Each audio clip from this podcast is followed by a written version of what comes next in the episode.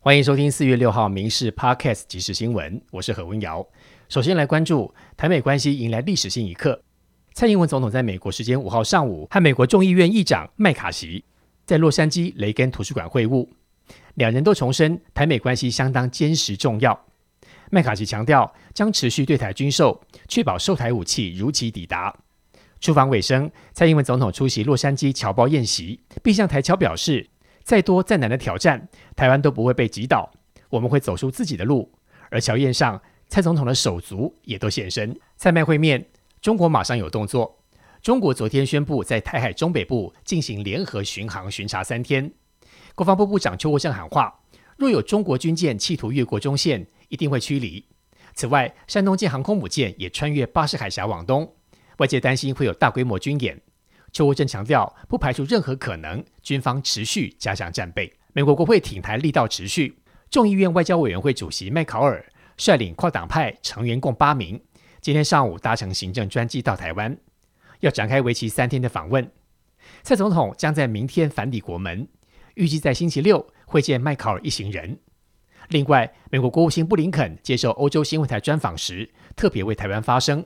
表示，中国任何强行改变台湾现状的企图，都会影响到地球上的每个国家。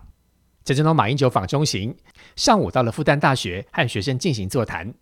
这次的旅程大量使用诗词形容当地的美景，还不忘秀湖南话，强调两岸未来发展能像复旦大学的校训，一起和平奋斗，振兴中华。马英九也提到，中国电视台为他做的祭祖影片点阅人数破一亿，认为是非常正面的现象。今天下午则会参访四行仓库抗战纪念馆。不过绿营立委喊话，别成为统战工具而不自知。社会新闻：台中经营大学一名女大生，本来在连假期间要回桃园跟家人碰面，不过却在三月二十九号失踪。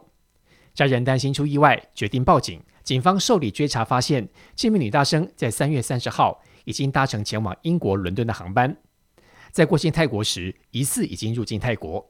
家人担心孩子会不会被人蛇集团所控制，警方表示不排除任何可能。普发六千元现金，因为王道银行提前发放，成为立法院财委会的质询话题。金管会主委黄天木说，已经在三月底发函给王道银行，要求通报重大偶发，并在七日之内向金管会说明决策流程及原因。不过，引发前金管会主委现任立委曾明宗的不满，表示银行帮政府垫款没有风险。支持提早发放。如果追究王道银行，我就追究你。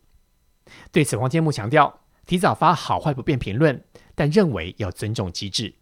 高诊次就医人数去年再度的回升，去年一名个案总共求诊七百三十六次，等于一天求诊两次，居全台之冠。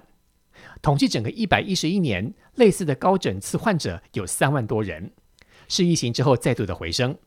健保署观察，其中四成患者就诊与心理、精神问题相关，会再跟医疗院所进行辅导。台湾第一伤肾的饮食其实是吃太甜，有百分之四十六的洗肾患者因为糖尿病产生的并发症，导致肾脏功能损坏。